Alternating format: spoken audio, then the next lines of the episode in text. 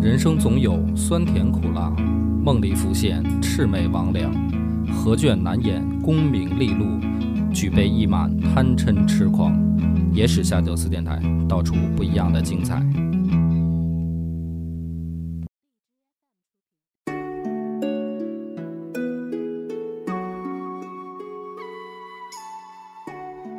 大家好，欢迎收听《野史下酒》，我是主播恶霸波。西云佛，今天这期节目啊，其实是佛爷早就准备好的，因为那个我们上回商量着说聊一个女性科学家，嗯然后佛爷呢特别支持，就是等于佛爷也准备了一个女性科学家。嗯，说一人聊一个嘛，啊！结果没想到这个我那个聊的就挺饱满的了，我的那个居里夫人已经一期节目时长都聊完了，嗯，然后佛爷呢，等于也准备了一个女性科学嗯家，而且还是中国的哎，啊。如我想了半天，我说放一起呢，就是觉得好像分不清主次了，啊，不对够吧突出是吧？哎，就一一一集咱就讲一个女主角，嗯，所以这个佛爷今天等于再帮我又录了一遍 这个今天要讲的女性科学家。哎，对哎，所以是是今天咱们还是这个女性科学家系列，啊，这个系列我看这个评论还行，就是有人还挺喜欢听的，说一定要接着讲嗯，啊，我觉得这挺好。对，啊而且之前的这个女性科学家呀，我们讲的都是这个波哥讲的都啊是这个西方的对，啊，都是呃别的国家的这个女性科学家，是哎，还没有涉及到咱们中国的这个女性科学家，可说呢。啊，嗯，而且呢，也有很多人说法嘛，很多种说法，很多人会觉得说中国古代没有科学，嗯这个这个话呢，就是怎么说呢？就是既对也不对嗯啊。就是如果你要是非得按照他们西方的那一套科学标准嗯啊，那非要那么去去严格要求的话，那中国没有，那那那他们还说中国没有那个信仰呢，嗯，对吧？因为咱们宗教跟他们也不是他那一套那个信仰方法，比如说咱们的儒教，嗯啊，那那那那里面就没有神啊，嗯对吧？那按照他们那个儒学不是一种信仰啊，嗯，对？吧？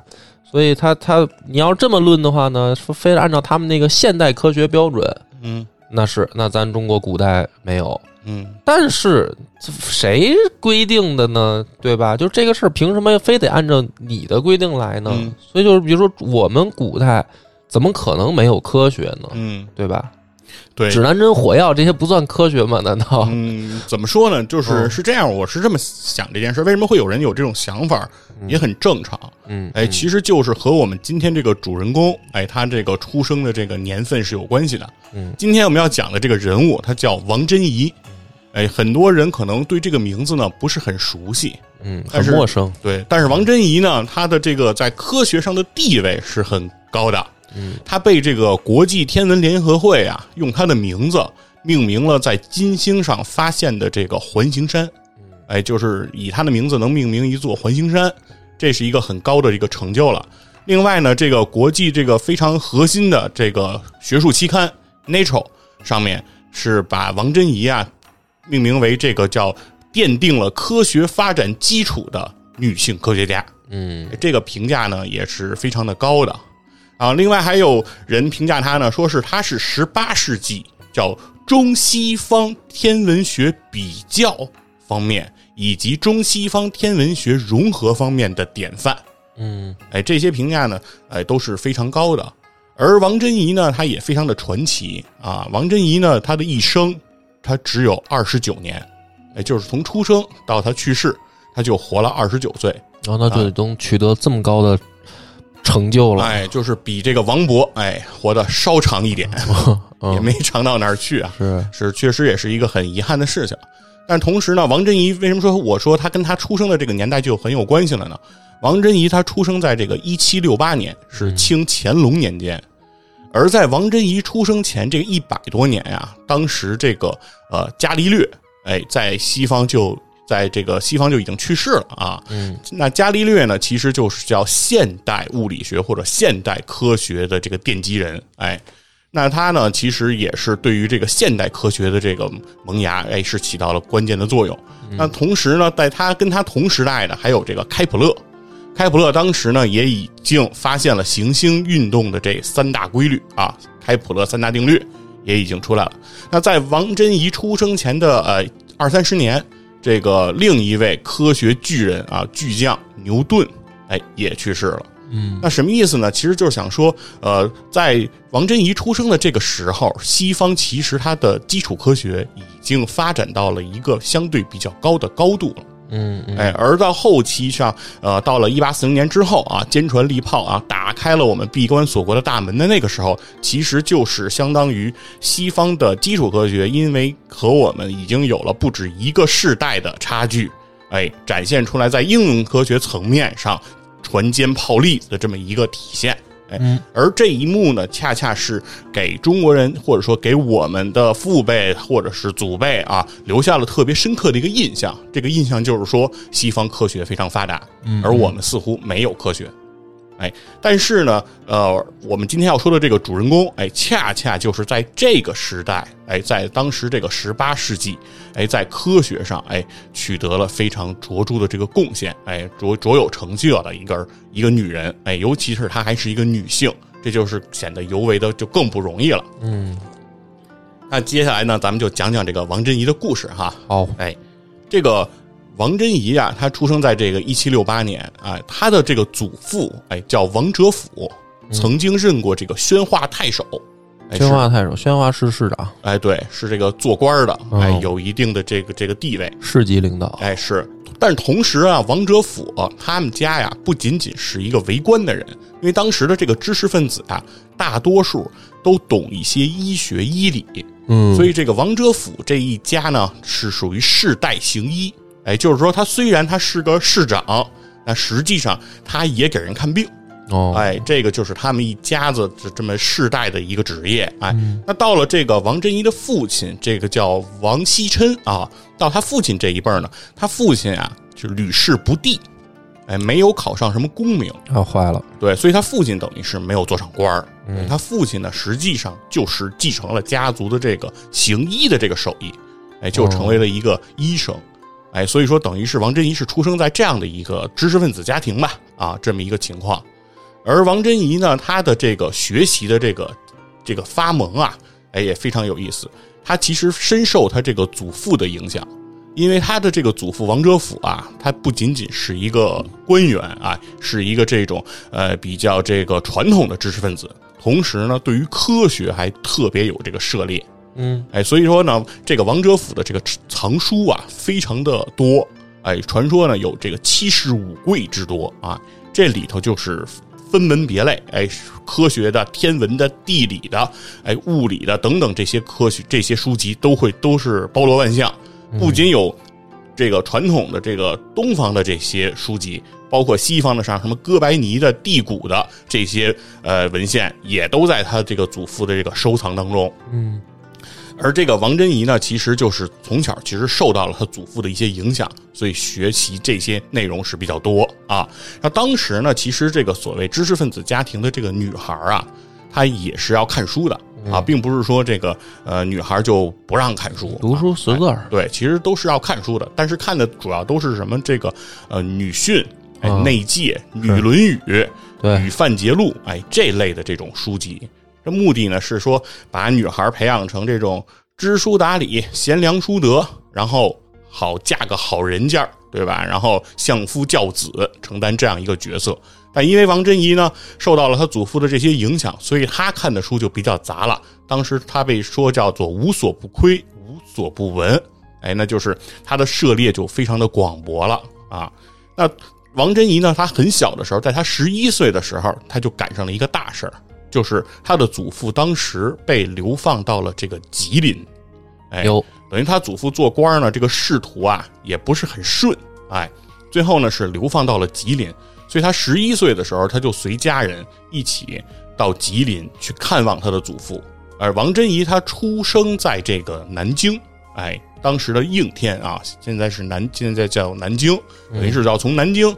奔赴到这个哎吉林去，所以这一路等于是旅途是比较漫长的。那所以说，可以说十一岁起，王珍怡其实就开始了这种在祖国大地上的这种这种长途跋涉。哦，万卷书万里路，哎，对，所以他自己就写过这首诗啊，就叫“足行万里书万卷，常拟雄心胜丈夫”。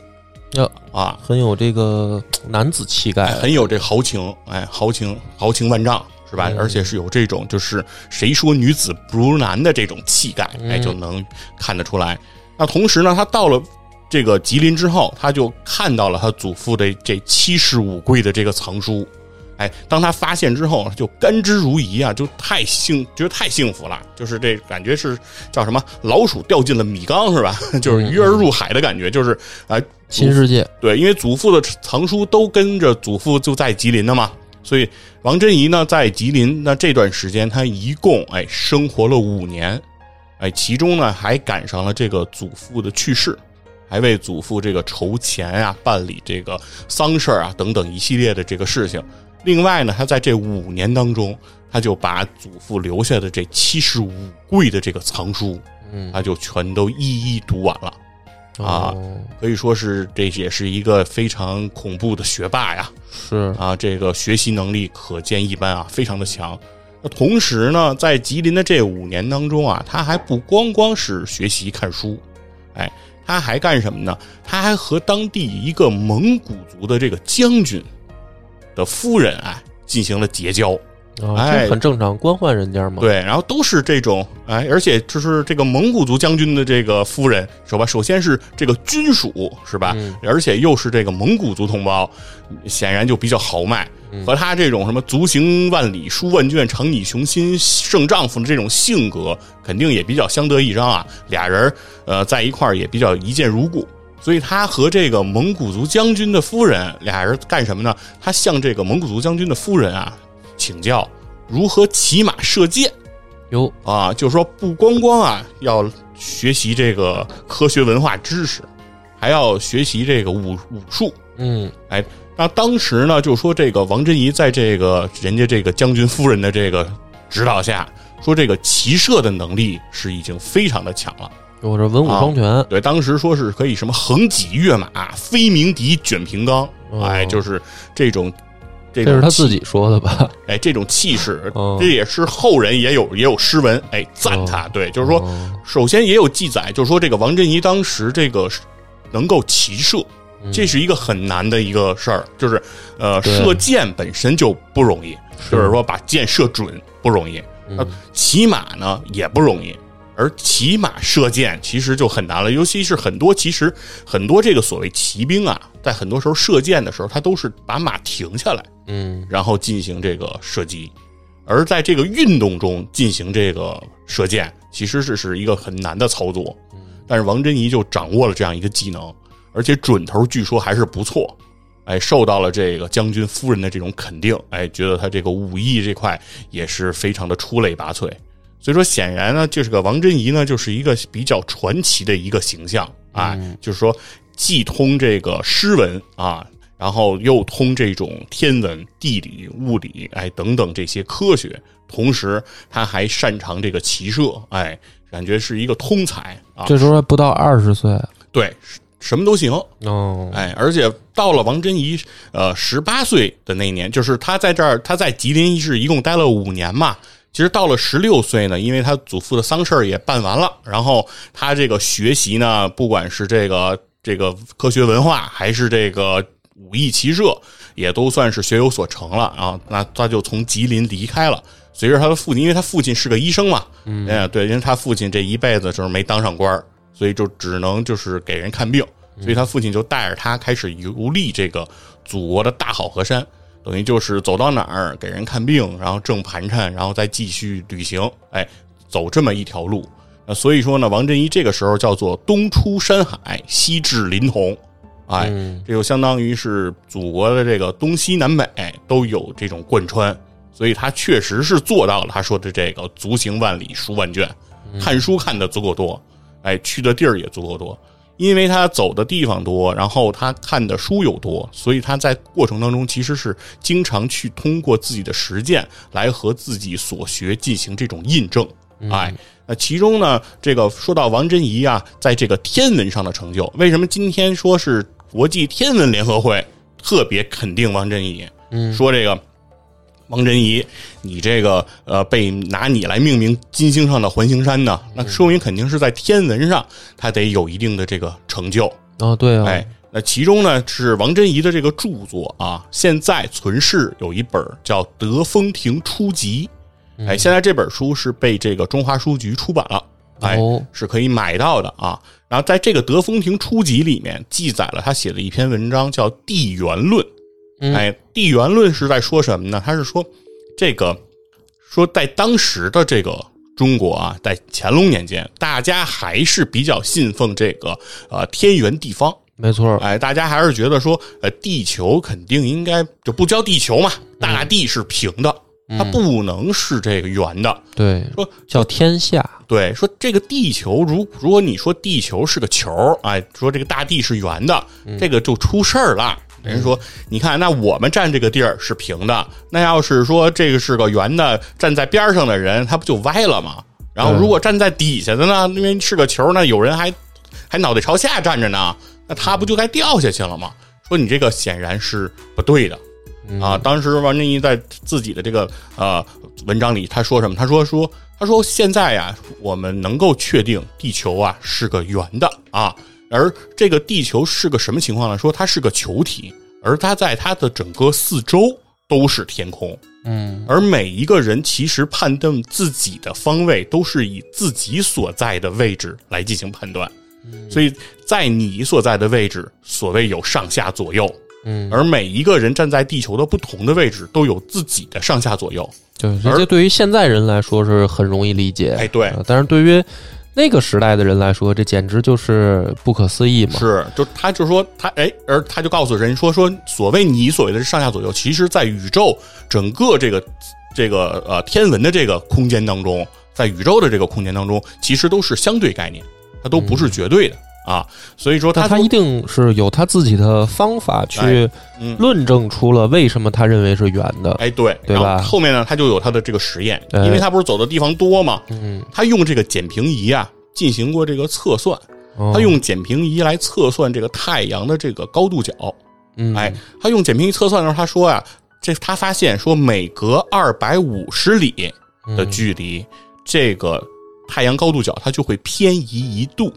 哦，哎，他通过这一点，他说证明地球肯定是个球体，因为如果它是平面的，这个太阳高度角它就是不会变。嗯，就是这个呃投影，这个太阳照射在这个地轨呃这个日轨日轨上的这个投影，它就不这个长短它就不会变了。嗯它为什么会变呢？它为什么角度会变呢？主要原因就是因为地球是个球体。啊，这也确实要必须得旅行的时候才能去做这个实验。哎对你说他要在家大门不出二门不迈，他就发现不了这个事儿。对，因为它走的多嘛，嗯，所以它就能够在可能它在一天当中，它就这个行行行路的里程就会非常的多。而且他这实验还不可能是一天，所以他必须得是不同的。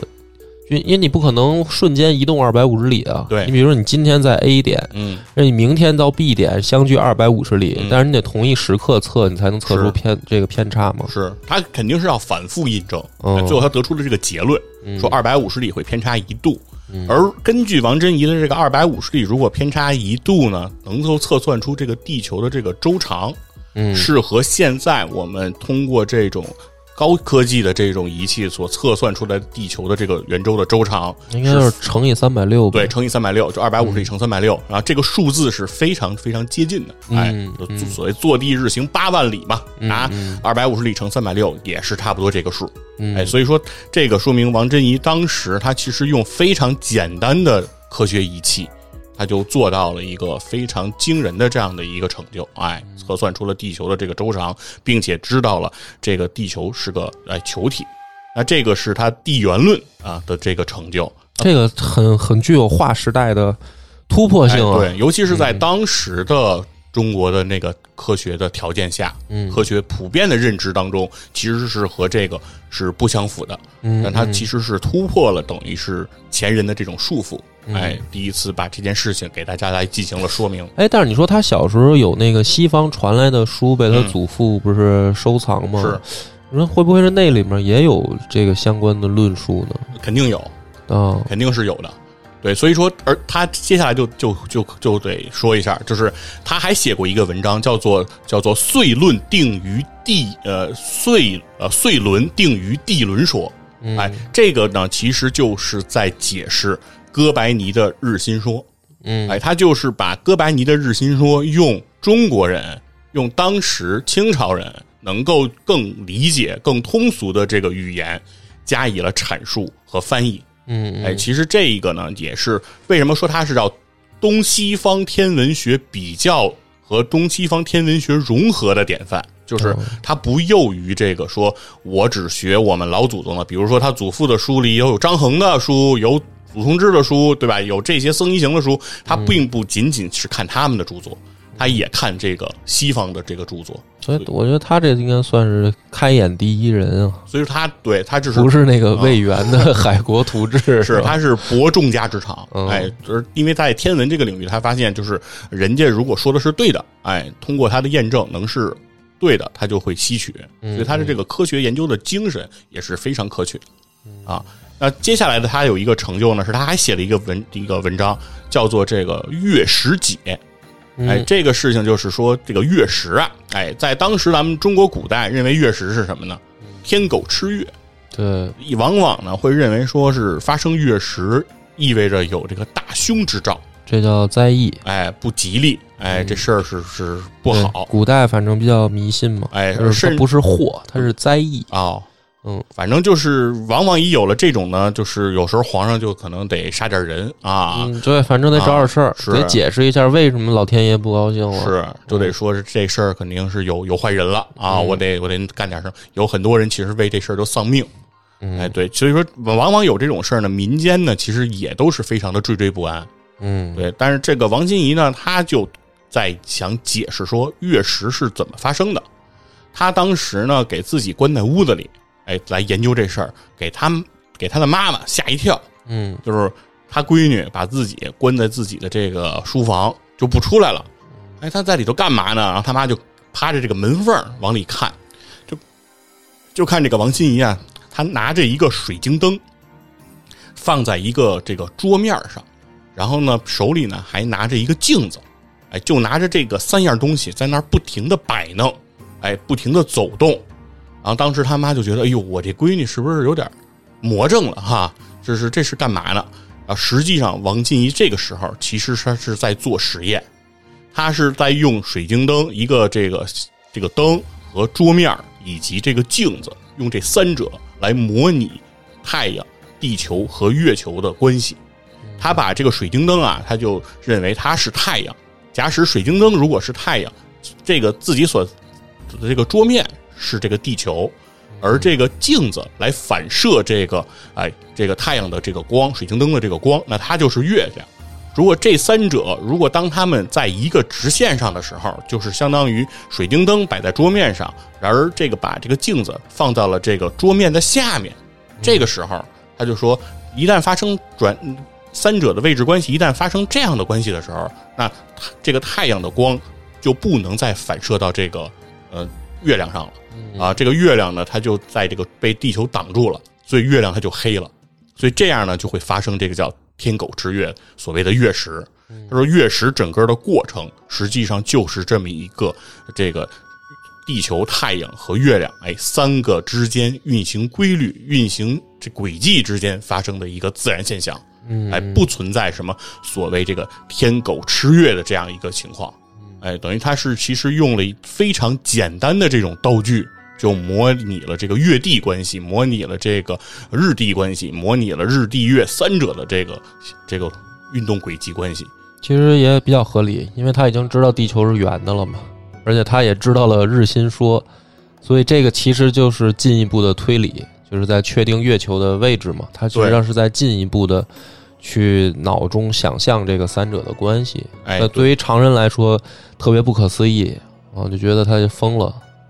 但实际上，它是一个有有逻辑推理的这么一个过程的，没肯定是它是嗯建建筑在这种之前的这种天文学的呃基础知识之上，对，然后开始对于现在发生的天文现象进嗯行这种求解。所而且我觉得它这个同时也是一个反向验证，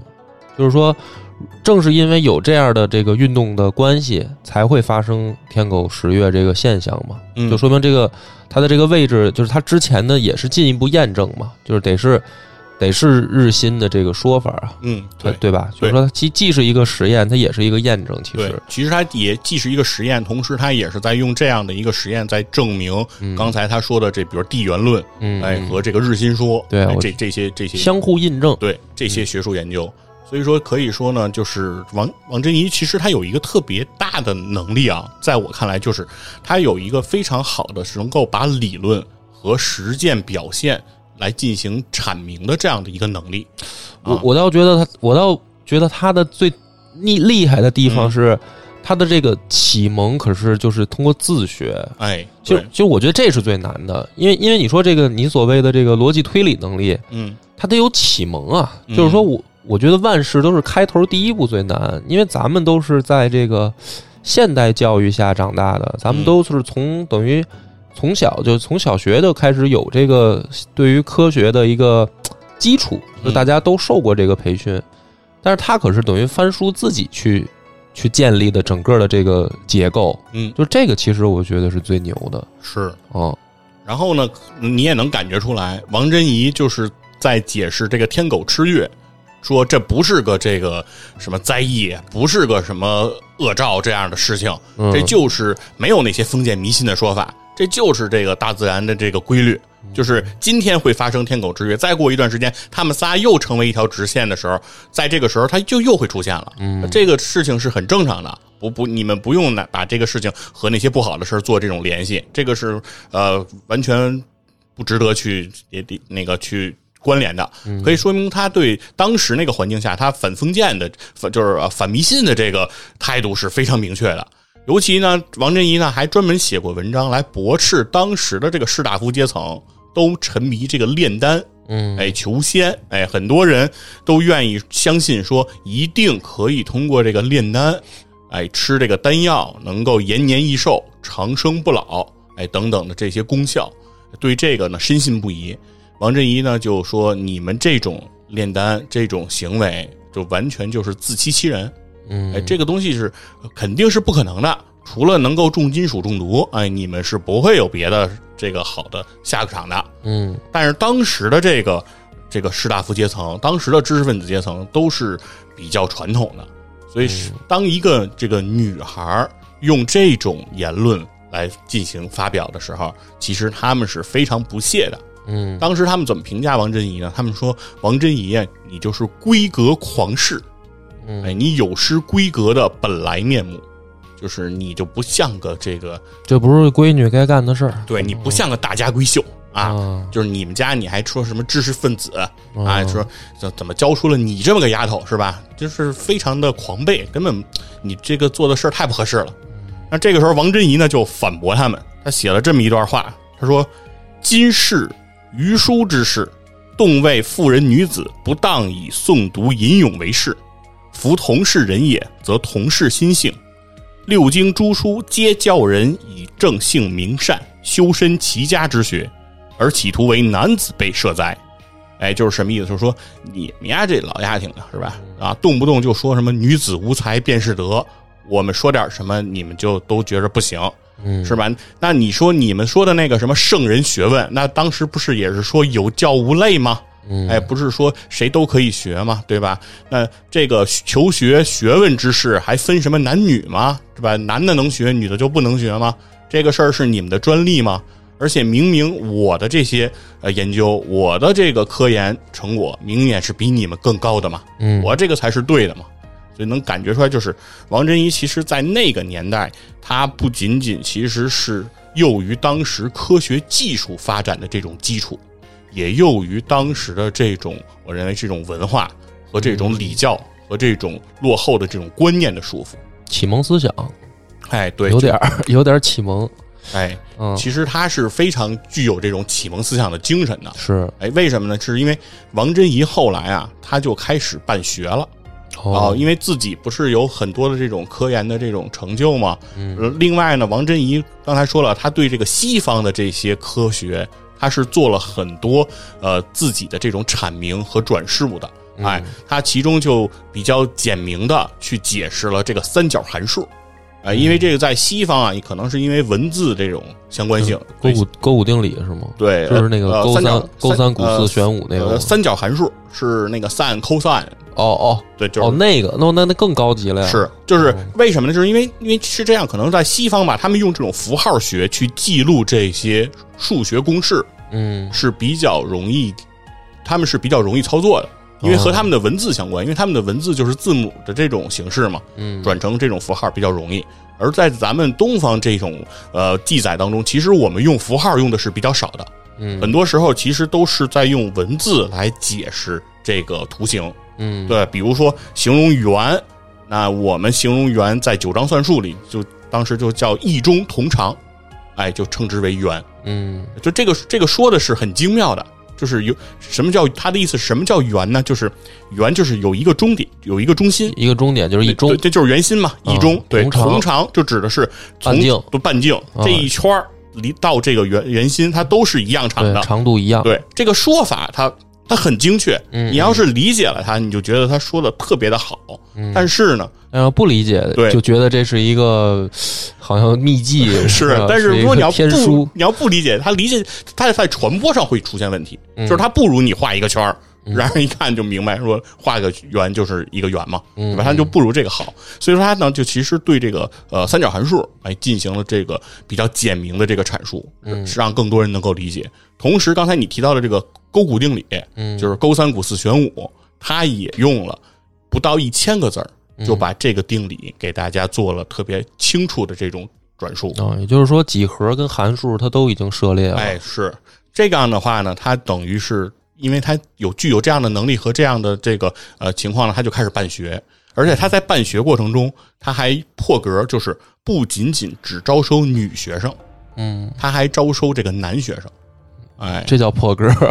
对，就是因为首先，因为她是个女孩嘛，嗯就是女孩如果教女孩， 那对吧这个就比较相合当于理嗯说。我办女学，那还是比较合理的。但是如果办招男学生，其实这里头啊，在当时这个乾隆年间，那就涉嫌这种礼教大防了嘛，嗯嗯，对吧？这是是好像就是这里头会有一些感觉不太好的这种情古况墓，派的，是吧？对，就是杨过和小龙女的那个情况嘛， 嗯对吧？这个女师女师傅带男徒弟，嗯哎，往往会让人觉得不太好。但是这个王振一就是突破了这样的一个礼教大防，就是认为是自己的这个所研究的这些科研成果嗯是应该和所有人进行这种共享和分享的。哎，那在之后呢，其实是呃，王振一在大概二十岁的时候啊，和自己的这个丈夫詹梅两个人相识啊。嗯那这个她和詹梅的这个恋爱的过程呢，其实是在当时也是非常的不一般的。他们两个人是属于叫自由恋爱有啊，因为詹梅呢也是对这个呃王振仪所研究的这个星象啊、天文啊、地理这些领域也有一定的这个建树。是不是也去上过课，哎，报报了班儿， 两个人呢坐底下听过。对，志向相投，嗯，而且詹梅呢非常欣赏王珍怡的这些科研成果，嗯，并且呢，在这个两个人真正结婚之后，对王珍怡这个科研这一块儿非常的支持，嗯对，甚至于啊，这个呃詹梅啊还老经常催促王珍怡，就是你要把你的这些积累和你的研究落实到文字上，哎，把它记录下来，誊写到誊写成文章。哦，哎，以备这个后世来进行传播。但在当时呢，其实王珍怡的这些著作，当时的这个传播的可能性是非常低的啊，没有什嗯么地方愿意给他父子啊，出不出版不了。就是对，这玩意直儿也不挣钱。对，所以说直到呢，其实王珍怡死后啊，詹梅才把王珍怡当时呃所写的一一部分的这种文册，哎，进行了这个出版，就是现在大家能看到的这个《德风亭初集哦，对而就跟她老公给她出筹筹筹钱》。，嗯啊，就是强行自费出版。对，就是当时他这个出版环境对他不是很友好啊对，。当时肯定得得得得是故事啊，对吧？得卖啊，他是才能挣钱是，啊。而且你又是一个女孩儿，对吧？嗯一听说研究这个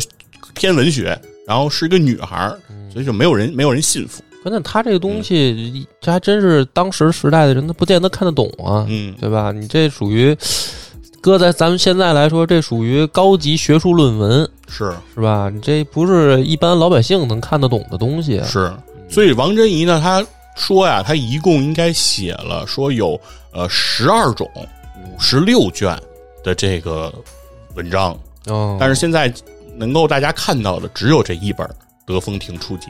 啊。哦，所以说这个就是一个相对比较遗憾的事情。但是呢，好在好在就是还有这么一本儿，就是可以来记录，就是他的这些研究成果，嗯哎，以及通过这个呃文集呢去领略，就是他短暂而辉煌的这一生。哎，可以说是虽然他只活到了二十九岁，哎，但是可以叫做叫呃惊艳世界两百年啊，就是在他去世后两百年，这个世界依然能够记得他的这个光辉。没错。哎，那除其实这个怎么说呢？就是大家一想到清朝吧，就老觉得清朝人一定是呃什么都不知道，愚昧无知。嗯但是这个其实，在历史真实情况下，反而是就是上层人和这个知识分子啊，他们并非大家想象的那么愚昧。嗯当然，普通老百姓啊，他没有受过这个高等教育的，这肯定他没办法，就是他只他肯定是什么都不知道的。嗯，能认字儿就不错吧。嗯就是说，他这大部分都是文盲嘛。嗯但是说在就是在清朝的时候，其实上层社会它不是真的就完全什么都不懂嗯，尤其是就是很多例子，比如说到乾隆的时候，那个时候有很多这个外国的进贡嘛，也有外国传过来的东西，嗯，像地球仪啊这些什么的，他们其实也也就见到了马加尔尼，啊，他们也知道说地球是圆的，嗯啊，就是说这些东西，大家可能想象的，以为说是不是得得起码是这个到民国时候，嗯大家才、中国人才知道啊，嗯或者说得到清末嘛嗯啊，比如说得林则徐得魏源出来、嗯是吧？那都清末了嘛，都是慈禧了嘛。其实不是，其实就是打这个乾隆那会儿骑马就、就是和珅，他们都知道，而嗯是且他们是有这个世界范围概念的。嗯他们知道欧洲，他们也知道这个欧洲有皇族，嗯他们而且就是就是他们这个清朝的这个这个皇皇帝听到说法国大革命的时候是忧心忡忡的，嗯因为他们把自己的那个身份带入的是像那个路易，对呃嗯路易那样的，他们嗯听说有拿破仑这样的时候，他们也很揪心，也是怕中国发生这样的事儿。嗯就是说，我们的想象以为清朝就是什么都不知道，嗯是就是外面的一切都不都都不了解嗯啊，其实不是，就是上层其实是知道的，就是像王珍怡这种人出现，他其实并非是什么这个呃叫怎么说呢，叫这个。叫突破，就是说意外什么的，嗯或者怎么样，他不是，他就是那个时代，他该有这样的人了。是但是呢，只不过他没有被下层的人所理解，嗯然后呢，也没有得到传播，对就是它，因为它这个东西的确就是太局限啊，所以它没有传播，也因为那会儿也没有所谓的这个科学的基础教育，是就是小孩儿他进私塾，他主要学的就是因为科举当时主要的，我认为还是在统一意识形态。对它的他作用他嗯主要是学语文嘛，说白了，是啊用咱们现在的话说，就是学语文，顶多再加上一个政治、嗯，思想、品德，是对？吧？他们他不不是一个基础科学教育，对，所以所以这个东西有，但是它没办法传播开对，而且是怎么说呢？是其实就是清朝这一代啊，它在它这个过程当中，它的开放和封闭，它是不断的在循环的。嗯它是时而开放，时而就封闭。就像刚才呃波哥讲到说，乾隆的时候有这个外籍使团来嗯这个进贡等等，有一段时间是很开放的。对但是开放之后，很快在乾隆晚年的时候，他又把这个国门关上了。因为他就是担心说是这个就是等于外国的不良风气传进来，哎是就是大家以为老，因为咱们也确实受小时候的那个影响，就觉得好像是骄傲，嗯老是觉得说天朝上邦什么不需要你进贡什么，我们不需要你是封闭起来，其实不是，正是。那个时候，他们了解过外国，嗯然后他们也知道外国有一些动荡，这个王族的这个嗯权威，这个在在衰退，是，他正是担心这个，所以他才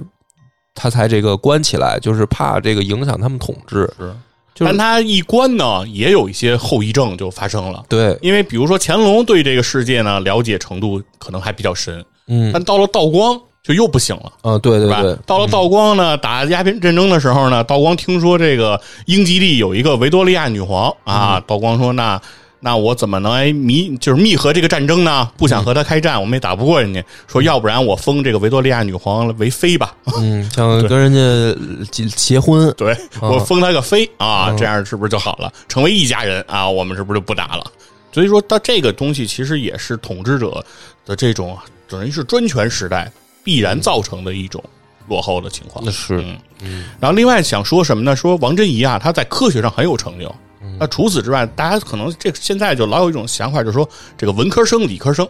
嗯哎，说这个理科生就是这个理工科，哎，头脑都比较简单啊，爱穿格子衫嗯啊，就这个啊，这生病了就让喝热水嗯啊，是吧？不舒服了不高兴就 喝热水，这不分文理，文科生也是这套词啊儿。是说经常就是说这个理科生好像思维比较简单，啊，一说文科生呢，感觉就不懂科学，是不是？不文是说啊文科生不是叫不懂科学，是不懂女人。 多喝热水这是男性通病。是说这个文，但是说有大家就有这种就是刻板印象嘛，就说这个理工科的人肯定不善轴轴不善诗词歌赋，嗯嗯，啊，而这个这个文科生啊，你要跟他聊这个什么呃公式啊，聊聊这些科学呀、科技呀、就是一窍不通。嗯哎，大家现在有这种这种概念，但是王珍怡呢，绝对是一个算是文理双修，嗯就是他的整个在他的这个学识方面，我认为可能他没有短板啊，他留下的这个诗文创作也非常多。哎，嗯可以给大家稍微念一首啊，叫《雨后晚凉多，山葛寒风细》。小斋庭前茉莉花，弱旅穿帘地。团扇夜芭蕉，闲坐荷花气。拨曲池荷待诗看，莲子生还味。嗯，哎，就是他的这首个是他写的诗是吧？对，这是他写的一首《卜算子》啊，哦这个词牌啊。啊，很有生活意趣。对对，就是能感觉出来说，这个就是往往你会想，比如说最新科研，嗯是不是那种就是一本正经啊，不苟言笑，嗯，对于生活呃没有什么情绪，或者说比这个人比较死板。事实上，王珍妮她完全不是那样的一个女性，不是，对她很注重生活中的这种小情趣。不是爱因斯坦也玩音乐。哎，对，就是很有谁说科学家就一定是这个书呆子呢？嗯是，就是很，就是他很有这个这个这这个劲儿啊，就是和我们之前介绍居里夫人的那个形象，感觉是截然截然不同。嗯啊，很有这种呃，这现现在人比较追求的这种哎生活情调，嗯哎，他是非常具备这样的一个生活情调。同时呢，王珍怡其实还给这个呃历代的这个知名的这个女性。比如说像什么柳如是啊，哎，像什么呃这些古代有记载的什么谢道韫啊等等这些女性的这个画像，给每一个人都写了自己的诗哦，啊。他是在他就想告诉所有的人，就是女性当中是有这些典范的，哎，是有这些比男性成就可能更高的人。哎，无论在他们的文学成就上，还是在他们的道德操守上，哎，可能都是世这个世人的楷模。而这些楷模，它不仅仅是男性，哎，实质上在他的一生当中，尽管很短，只有二十九年，但是其实他也为这种女性的地位和女性的这种成就，哎，是在做着这个不可磨灭的这个贡献。嗯哎，这个呢，其实也是这个王珍怡整个在她的这个生活当中，其实能看得出来，她这一生感觉很短暂，但是她做的事儿很多。嗯哎，在科学上，在她的这个诗文上，在她的这个呃为女性呐喊上，哎，都在其实孜孜以求的做着这些事情。我觉得挺厉害的，嗯，不简单，是。不简单啊，。然后当时有一个人写过一个，应该是叫胡文凯啊，他写过一个叫《历代女子著作考》这么一个文章。他在研究什么？他在研究说中国古代女子写这个文章的这种选题，哎，他的这种呃这个选题的这个范围啊，进行这样的一个研究，其中就会发现说，历代女子中，如果她的这个女文人，实质上她的比例是相对比较少的。嗯而而在这个女文人当中，这个诗文中啊，涉及这个儿女情长，就是男女男欢女爱，哎，这这种情诗，哎，情呃跟爱情相关的这个领域的是比较多的，而能够突破说自己的作品不仅仅是这个儿女情长的。只占到整个女代女就是女性文人的百这千分之五，嗯，就是一千个女性文人中，只有五个人能够说她的作品不仅仅只有儿女情长，还能突破这样的一个哎牢笼。而王珍怡这种，就是她的这个诗文和她的这种创作，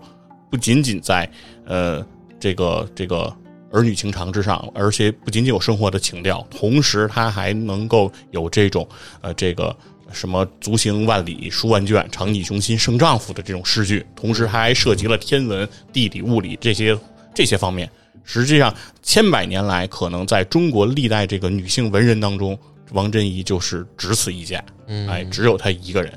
所以能感觉到说，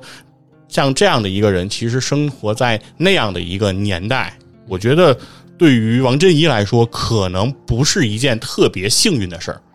因为她和那个时代格格不入。就是你啊如果你你说从个人感受上是吗？就比如说啊他自自己感觉是吧，是，就是说，对于她个人来说，嗯，我觉得可能她会感觉到不是很很寂寞，对对， 就是但是也还好，她老公起码理解哎。吧，对对对，嗯就是她非常幸运的，我觉得就是她的家庭给了她自由恋爱的机会，嗯就是她的家庭确实在那个年代非常开明，是嗯就是没说给她许一个人家儿。到了那个人家儿，比如说老公要求你就，比如说人家是当官的，对吧？嗯也是个什么太守，也是个什么那个巡抚，然后你当夫人，你就在家里相夫教子，然后你以前研究那些东西，你就全都给我扔了吧，哎，然后不不要再做总这一种块儿炼丹，对，不要再做这种出格的事儿，对不对哦？说，我觉得他的家庭其实对他，我觉得是非常开明的，在那个时候，我觉得是能够给了他一个幸福的这个人生。虽然很短，啊只有二十九年的人生，还是那句话，但是我，但是我觉得，虽然对于王振一个人来说，生活在那个年代是一个可能比较寂寞，没找不到这种呃共鸣的时代，嗯但是我觉得对于整个中国来说，对于中国的历史来说，我觉得是一件非常有幸的事儿。嗯就是当我们去呃回顾中国古代的科学巨匠的时候，有这样一个非常美好的人，嗯一个可以说是在整个科学家里是非常的杰出，然后非常的有特色的这样的一个人物，然后同出现在了那个年代。所以以至于说，当我们回忆起说有明一代、明清这两朝这几百年，不再是那种完全苍白的这样的一个回忆。这我里觉得挺难得的，就是她确实是她老公的这个怎么说呢？最后的做法是正确的，就是她要想留下来，她必须得有著作嘛，嗯是要不然她就是等于就别人就不知道嘛。嗯我我觉得，我想啊，也许明清的时候啊，不嗯止她一个女、女子，嗯甚至就是咱们扩大来说，也不一定就是女子啊，就是不一定是女子的情况下，可可可能很多人都已经有了呃科学的启蒙思想，嗯，因为因为你想当官的人那么多，嗯那这个能收集到的这个外来的知识的也也不一定就是他祖父一个嘛，是也也许有很多人，是但是可能这些人他们都是就是寂寂无名，嗯。就是也就是很多就是就是没有著作流传。对他，吧他可能他、嗯他了解到了，他知道了，他也有了自己的新的发现了，但是他没有著作。对，而且在那个年代，你讲给别人又没有人会听，对对吧？你教别人呢，别人可能也是说知道了，就是哦好的情况是你教的，哎，有道理，对哎可不就是嘛？对那，不好的情况就是歪理邪说，哎，对啊你要再说，我给你 报官，是吧？嗯就是就是他就是大环境嘛，是他大环境他没有办法就是留下这些人的印记。嗯是其其实也不光是中国，我觉得就是咱们咱们别老把把咱们祖先想的那么愚昧无知啊。嗯你你像达尔文进化论的时候，刚刚出来的时候，嗯他也很纠结。是，他也说：“哎呦，我这东西，这个要是出版的话，是不是宗教会不高兴是啊？”然后上，因为上层社会也是也是很讲究这个信仰的嘛，是就是说我写出来以后，上层社会是不是能接受我？就是他一样也有这个担心，呃所以说啊达尔文的出版进化论是啊不否认神创论的，对，他是没有敢否认说这是个啊什么我们就是这个嗯动物进化是什么什么来的，呃就没有神，他也不敢这么说，是对吧？所以就是说这个事儿，咱们就呃相对着来看。嗯，别觉得好像就是说，哎，一定就是这么一个传奇女子，她她她才行。我觉得也不是，我觉得可能有很多很多人，但是嗯就是大家都不知道嘛，对。对吧？然后到了这个一七九七年，就是王振一二十九岁的时候，他因病啊，就是离开了这个人世。可能我觉得就是不是他这一生干的事儿太多了，看书看的太快了，是 吧？就是人的一嗯天生，天妒英才是吧？人一生是不是研究的东西、看的书是有数的？谁看完谁先走，嗯啊，所以说，但这个时候呢，王振一是离开了离开了这个人世嗯啊。就在王振一离开人世的这一年呢，在这个大洋的彼岸，英国有一个人啊，时年九岁，哎，他就是英国的这个著名的浪漫主义诗人拜伦哦啊。拜伦呢比王振一呢小二十岁，哎，为什么会提到拜伦呢？就是因为拜伦的女儿阿达洛夫莱斯就是人类第一个编写计算机程序的人。哦，哎，所以说我觉得冥冥当中感觉上也有一种呼应哈，就是王振仪的去世之后，呃，为数呃后面就是有更多的女性在科研这个领域中开始拔得头筹，开始涌现出来啊，我们可以后续可以看到更多更多的这种呃在科研上的人。嗯是吧？这是个呃，王振仪可能在那个年代做了一个比较孤独的仰望星空的人，但是嗯，他的人生可以后面有很多的接力者，就他他终终究还是被这个世界理解了，嗯，只不过不是在他的时代。是，嗯所以我觉得呢，对于这个世时代来说呢，有王振仪何其有幸。嗯，对很精彩，嗯，挺好。今天我将你粉拔，最后拔挺高啊，这高 度。行，那我觉得我就不给你总结了。嗯，咱们就这个女性科学家系列啊、看来会成为系列，只不过就不定期吧。是，啊，我们这个感谢大家的收听，然后您有什么意见也可以在评论区里告诉我们，好吧？那咱们这期节目就到这儿，拜拜。拜拜。我们的微信公众号叫“柳南故事”，柳树的柳，南方的南。如果还没听够的朋友，欢迎您来订阅关注。